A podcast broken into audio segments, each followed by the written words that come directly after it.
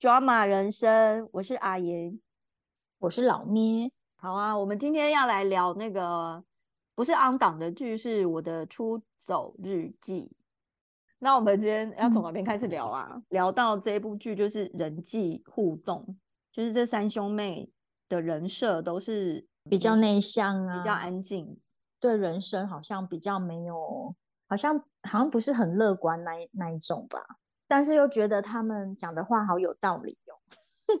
本来前面我前面几集也是有点看不下去，我发现我容易看剧就是很没耐心，就是可能你是不是都很想要快转？我没有跟你讲，我虽然就是看似很没耐心，但其实我都很少用快转诶，我都是用正常倍速在看。我我会用正常倍速呢，给这个新的剧给他可能两集的机会，然后如果真的不行，我就会直接放弃，就断舍离。我不会用快快速的，然后把它看完。就是我就我就想说，算了啦，宁可用快速的时间，我倒不如再去找别的我更想看的。这一部因为就是太那个时候也是很多人说很好看，因为它好像紧接着那个我的蓝调后面上，然后我想说怎么可能还有比我的蓝调更好看的韩剧，就是在那一个同一个时段，然后没想到看了以后，就是看完那个我的出走日记以后，我就觉得好啦，就是它还是有排到我那一个年度的排行榜前三名的韩剧。他们他们那个社团叫什么啊？哦，出走出走社是不是？哎，对啊，那个那个社团叫什么？公司就是都会逼他们一定要参加一个社团。对他们本来就是有被迫一定要参加，然后后来他们就想说，那干脆三个人自己自己来那个社团，自己创一个社团好了，解放社啦。哦，叫解放社是不是？是吗？回去再去查一下。就没想到那个要他加入社团那个人，后来是不是就就变成那个社员之一了？对他后来就说他想要他想要一起加入试看看，然后他就觉得哦这样子他感觉就是觉得诶真的解放自己，觉得这个不错。因为他就说他的最大问题就是会一直假笑嘛，所以他最想解放的就是表情。好可怜哦，要一直维持假笑的人其实很辛苦哎。那他维持假笑的原因是什么啊？是他没有笑的时候表情太？太脸脸太臭吗？还是说他要让人家觉得他很很好相处？我好像可以理解他的心情，就是要说我跟他有点类似的地方，应该就是很怕冷场，跟很怕很干。像他就是要一直面带微笑，然后让那个场面看起来好像就是很和谐，就是可以继续的谈话下去，然后不想让人家知道他现在真正的情绪是什么。然后我的话就是。有的时候，我的笑声其实就是为了掩饰这个部分，就是很怕很冷或很干的那个场子，然后我就一直觉得似乎需要有一点什么声音，然后我就知道哈哈哈哈这样子。你把自己的声音当做背景音乐嘛？对，就是哎，很就是有一些人很机车，还会就是可能会跟我开玩笑说你笑点很低耶，然后怎样怎样。拜托，我是怕你们很尴尬，好吗？原来你是这么的用心良苦。有的时候也有可能这变成一种习惯，然后自己可能没有意识到，哎，我我怎么就不知不觉把这件事情当成一种习惯了？他可能就是也没有意识到我怎么一直在假笑，现在可以不用笑啊，可是他就是一直笑。然后我也是没有意识到，其实现在不用一定要有声音。就是如果是在一个团体的场合的时候，然后你会一直觉得好像要很热络，一直要很热络，然后我就会一直用笑声来当背景声。就是我可能也不觉得好笑，但我就我的声音已经先出来了，然后我的另外一个我就说你在笑什么啊？所以你会把就是聚会的时候那个那个气氛当做是你自己的责任了？好像是这样。为什么会这样子？你会觉得那个如果说太安静的话，不可以，要一定要很非常热络，那个是你要带动气氛。有时候我会不自觉的这样觉得，因为除非是很熟的朋友，如果是在那种半生不熟的聚会啊，比如说公司聚餐啊，有一点熟又不是很熟的那种聚会的时候，我就会就会觉得我好像必须要说话说的比较热络一点，要一直开话题，要一直开话题这件事情。其实我也非常讨厌，就是，但是你就不知不觉做了，对，哦，我好讨厌我这样，我有病的，就是我太怕安静了，怎么最怕空气突然安静？哦，可是这样子，另一方面来讲的话，就是可能其他人如果知道你会出现在那个聚会场所，会觉得比较安心，就会觉得说，哦，那那个那一天应该还蛮轻松的，不会什么尴尬啊，或是不好聊天啊，反正就是会有人负责。真的，所以你看是不是就是每个人都会就是会有这种心态？你今天去参加一个聚会的时候，会像像我的话，我就是一定会问，嗯，参加的人有谁，然后就会呃用这个来评估我会不会参加这个聚会，就是它有可能会是其中一个点，然后我就想说。就是这个局，我好像都没有很熟。但是如果里面有一个有趣的人，很好聊的话，我就可能还是考虑参加之类。考虑嘞，还自以为很大牌。那 你有有人约就不错啊，就是考虑参加嘞。我好啦，那你就是也是有趣的人，所以那那这样对对你朋友来说是好的，但他们也不知道你那么那么紧张啊。没有，应该是说我身边有趣的人太多了，就是其实。呃，我的同事们大部分虽然每个人的个性还是有有不一样，可是大部分的人其实都讲话还蛮有趣的。他们都有去的话，我就会一个是他们都是认识很熟的人，我就比较安心。还有一个就是啊，这个场子我不用这么累啊，就是因为我的累只是说我很怕尴尬，然后就一直想要填满这个空间。然后如果他们有去，我就会比较放松，因为我觉得这一件事情就交给他们了。哦。因为有的人他天生就是他并不觉得这件事情对他来说很累，因为他就觉得这是跟呼吸喝水一样简单啊。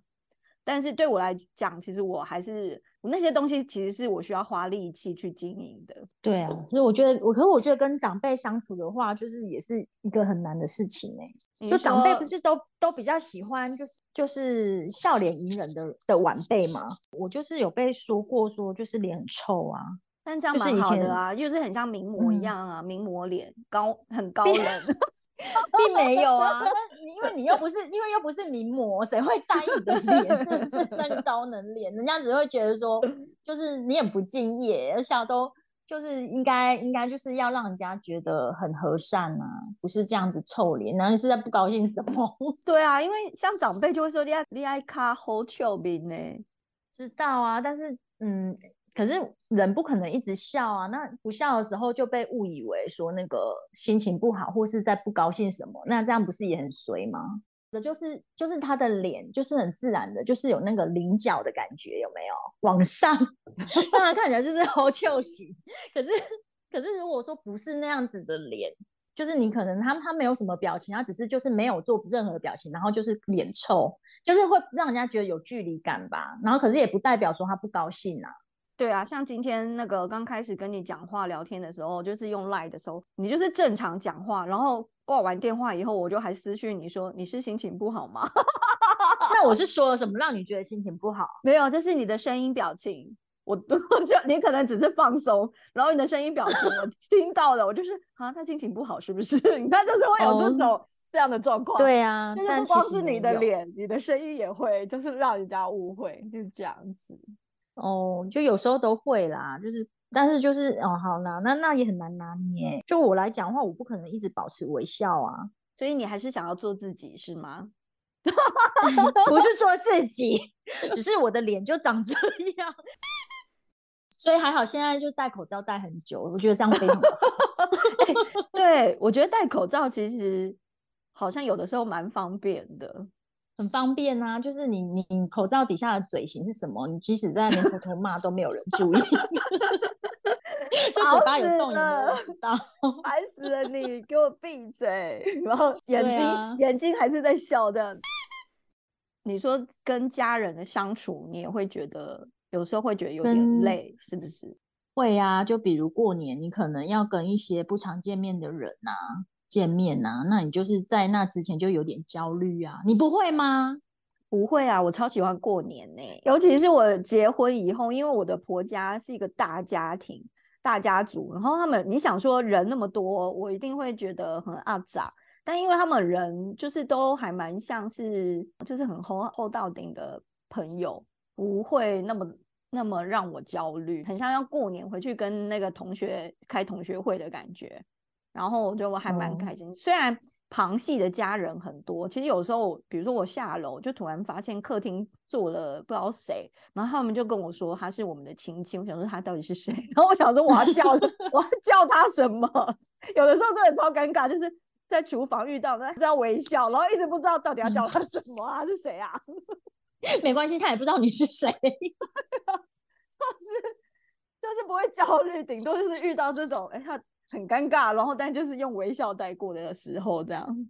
那你的焦虑是是什么？要跟家人寒暄吗？还是什么？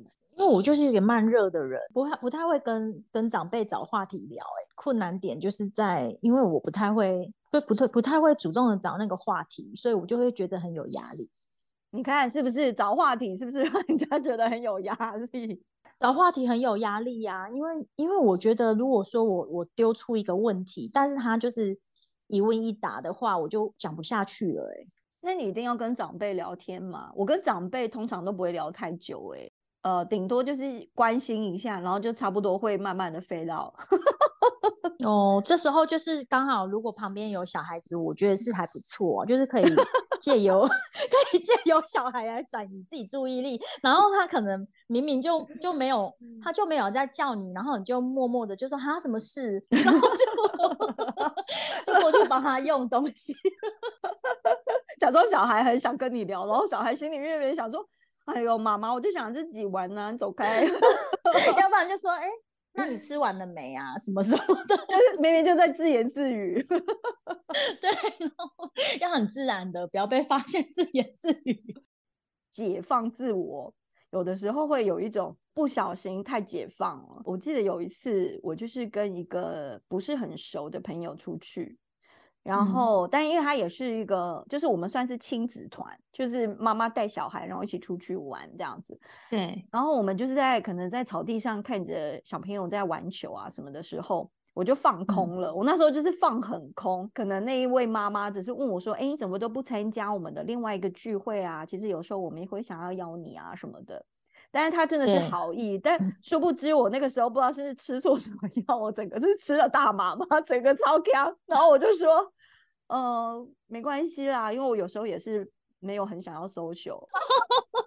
你就这样讲了，你可以不要 这样子吗？我讲完的时候，我就觉得啊，我刚刚讲了什么？那你怎样圆回？怎你有圆回来吗？有啊，我应该后面还是讲了一些废话，想要圆回来。因为讲完的那一瞬间，我就突然清醒了。就是在讲的时候，我就很像飘飘然，完全放空到另外一个世界，然后就不知不觉讲出自己的真心话。结果讲完就发现，完了，大事大事不妙，我居然酿了大祸。对啊，可是像里面他们就是感觉那个公司里面的人际关系非常复杂哎，还有像那个美珍呐，嗯，美珍她就是应该算是她在公司她一直很不快乐吧，超不快乐啊！他那个大公司那个主管就是有事啊，就是一直针对她，然后一直就是每次她只要拿她的她改好的东西给她，就是一直被画大叉叉。但是到底为什么啊？因为她是因为后面发现了她老板。跟另外一个同事的那个婚外情，所以老板讨厌他。我觉得这可，那他之前是不是有有对老板怎样吗？不然老板干嘛把他视为眼中钉吗？不然为什么一直找他麻烦？他老板自己根本就是没有那个头脑啊，就自以为他他想出来东西很不好，然后打叉叉。可是殊不知，其实他想出来的东西才是好的。他老板自己没料，后来被挑选出来的是他一开始的。他一开始文案吗？那是文案吗？就是他的设计稿。他不是在那边一直画叉叉，还一直碎念吗？那个表情跟那个嘴脸超讨厌的，就是很很不耐烦啊，很贬低人的感觉。哦，对啊，因为是不是因为它里面它里面的设定是他是约聘，然后他他其实没有把他放在眼里，但是他好像我记得他里面有一个同事有有觉得他还不错，然后好像有跟他提过说就是。就是他可以去参加比赛什么的，对啊，可能他有去参加吧。意思就是说，他就是一个很很有才华的人，但是他老板就是不喜欢他，所以就是一直找他麻烦。我觉得这个在职场上的这个啊，有的时候是那个他可能会故意，就是像那个美珍一样，他会被在大庭广众之下，旁边都还有羞辱，对，就是还有同事，但是他就是故意讲很大声。然后那个大声已经大到我的同事都听到了，就是有会私讯我说，就是关心我说到底是发生什么事，因为他们觉得那个音量已经大到有点夸张。然后像那个主管他在跟我吼的当下，我就跟他对到眼，然后在对到眼的那个同时，我好像就读到了什么了，然后我就跟他四目交接，那个四目交接有一个非常。呃，无法言喻的奇妙的讯息，意思就是我懂你想要怎样了。哦，所以我也是蛮能体会美珍的心情啦，就是都得有笑哎啦，就是蛮好。还好那个美珍最后就是已经看破一切了，看透一切了，就是终于出走，找到一个他觉得会比较开心的地方。对啦，只是我感觉没有用到他的才华，也也蛮可惜的。对呀，就有。比如说，也有一些观众啊，就是说，为什么梅珍那么可怜？明明就是不是他的问题，可是他最后却要牺牲自己的才华，然后去做一个好像有点委屈的工作。但是这种事也很难说啊，因为只有自己才知道什么才是他现在想要的。对，他错啊，可能他根本也不 care 我的设计或者是我的才华会不会运用在我的工作上。我就是想要，我想追求的是别的事情吧。他想追求的是那个先生啦，巨先生。巨先生 哦，巨先生太帅啦！然后后来的目标已经转移到他身上了。他跟巨他他希望巨先生可以崇拜他，所以他把焦点放在巨先生，他要借此来建立他的 自信。他后来变得就是真的比较有自信啦。因为如果一开始有有人爱他的时候，他也会开始比较自信吧。哇，开始有被爱的感觉的时候，就会比较有自信。不然为什么会说恋爱中的女人最美啊？哇，这句话其实，嗯，虽然已经听好久没听到了，他就是觉得我越来越丑，是不是？好像是你刚刚说那个点，我觉得这句话就是还是蛮蛮有它道理的。就是当你。有一个人喜欢你，你知道有人在爱着你，有一个人爱喜欢你的时候，你就会变得有自信起来了。为什么呢？为什么呢？因为会觉，应该是会觉得说，哇，这个世界上有人这样子爱着你，就会开始比较注重自己的打扮嘛。那你有打扮也是会变漂亮啊，或是开始注重自己运动啊什么，然后或是或是就比较开心，所以心情就比较好，就自然看起来就比较漂亮。就心情好啊，因为一开始会没自信，应该就是觉得谁会喜欢这样的我，但是没想到还真的有人喜欢的时候，你就会想要问，那你是喜欢我哪一点？但是像美珍的话，她根本也没有要问啊，她就是逼那个巨先生要喜欢她。哦，对 他一开始跟他说，就是你崇拜我吧，可是巨先生其实其实他没有接受啊，然后后来他他就是有点尴尬，他有点在躲他。但是我觉得他有意识到这一点，我也觉得蛮妙的。就是美珍怎么会意识到说，我现在非常需要有一个人崇拜我，然后迷恋我，这样子我才能活下去？还是人人都有这种求生意志啊？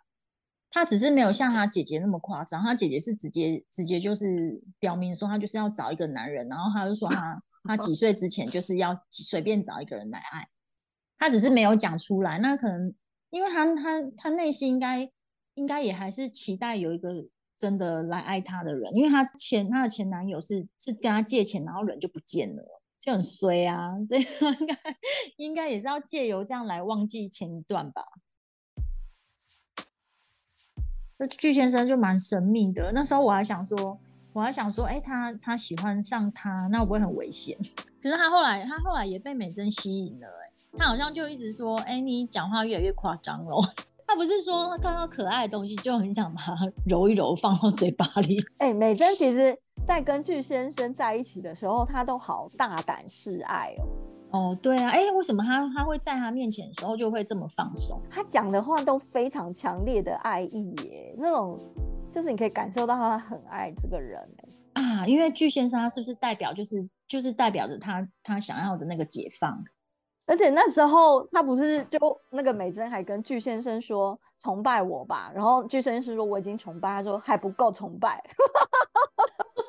然后这一句我那个时候超爱学的，因为我就觉得这女人疯了，然后我就很爱学这一句，我就看到纸在厨房不小心遇到纸，我就说转过来就说崇拜我，然后他就说怎样？我说你不够崇拜我，我说你有事。他为什么都不肯跟你演一下呢？不知道这个崇拜的梗，我那时候超爱用哎，我就说崇拜我，我就做了一件什么事情，只是把一个水倒好，然后给他，我就说很崇拜我吧，什么意思？那那你就搬一个柜子，把柜子搬起来，然后他就很崇拜你，因为这力气很大。就不管做什么事，我都要问一句是否很崇拜，现在是不是很崇拜我？